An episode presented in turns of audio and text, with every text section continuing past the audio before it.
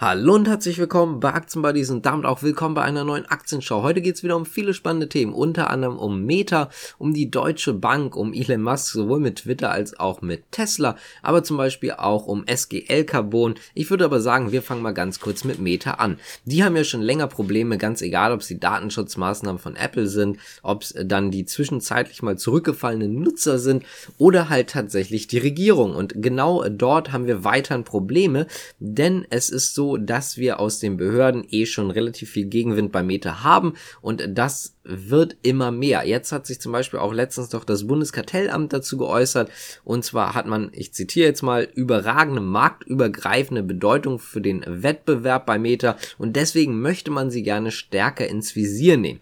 Das heißt also, Meta wird da oder könnten da auch einige Dinge untersagt werden, die den Wettbewerb aus der Sicht des Bundeskartellamts halt ich sag mal, gefährden und genau das setzt Meta weiter unter Druck, weil sie halt nicht mehr einfach so das Ganze walten lassen können, wie sie gerne möchten. Das also einmal zum Meta und damit kommen wir zum nächsten und zwar zur Allianz. Denn Barclays hat das Kursziel für die Allianz gesenkt und zwar von 230 auf 225 Euro, noch immer um einiges über dem aktuellen Kurs, der liegt äh, unter 200, so ungefähr in Richtung 197 Euro.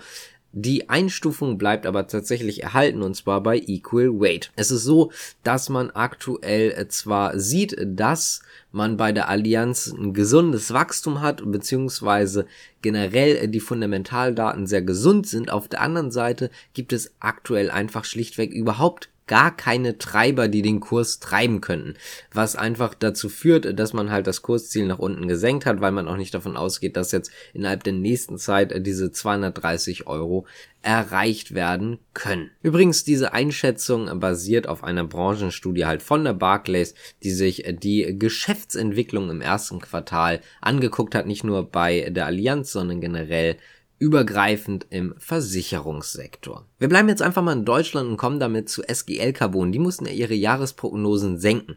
Das war nicht so gut angekommen, um das mal freundlich zu sagen. Und jetzt hat man einen sehr schönen oder sehr positiven Punkt, denn man konnte die Prognosen jetzt wieder nach oben setzen. Das heißt also, wir gehen jetzt doch von anderen Zahlen aus als bisher, kann sich natürlich nochmal ändern, aber zumindest sagen die aktuellen Jahresprognosen für 2022, dass man bei dem Umsatz wohl doch höher liegen soll als die eine Milliarde Euro, also als das Vorjahresniveau, sondern man geht jetzt davon aus, dass man 1,1 Milliarden Euro erreicht. Außerdem soll das Ergebnis vor Zinsen, Steuern, Abschreibungen tatsächlich zwischen 130 und 150 Millionen Euro liegen, anstatt den vorher erwarteten 110 bis 130 Millionen Euro. Das heißt also, die Spanne wurde einmal komplett versetzt nach ganz oben. Wenn wir uns das Ganze jetzt mal angucken, ich habe es extra nochmal gerade so ein bisschen betont, Abschreibung, denn inklusive der Abschreibung soll man tatsächlich 70 bis 90 Millionen Euro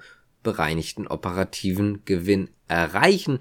Bislang hieß es 50 bis 70 Millionen Euro. Also auch hier sehen wir sehr positiv bei SGL Carbon. Kommen wir mal zu Elon Musk. Da gibt es zwei Sachen. Einmal eine sehr kurze von Tesla. Er geht selber davon aus, dass man tatsächlich im Jahr 2023 schon selbstfahrende Autos, also Tesla Autos haben wird. Das heißt also, die ohne Fahrer fahren könnten wie das Ganze dann umgesetzt wird, wann das Ganze dann wirklich umgesetzt werden kann, ist natürlich was anderes, aber es gibt jetzt schon die Beta-Tests, also die Full Self-Driving-Tests und man geht einfach wirklich davon aus, dass man es im Mai 2023 dann tatsächlich erreichen kann. Wobei man dazu sagen muss, Musk hat dort schon öfters Termine genannt. Es hieß, wie ich gerade schon erwähnt hatte, jetzt Mai 2023, aber es gab schon öfters Termine, deswegen würde ich darauf jetzt nicht ganz so viel geben, aber zumindest ist das jetzt der neue Termin, äh, den er erwartet. Auf der anderen Seite gibt es News um ihn und Twitter.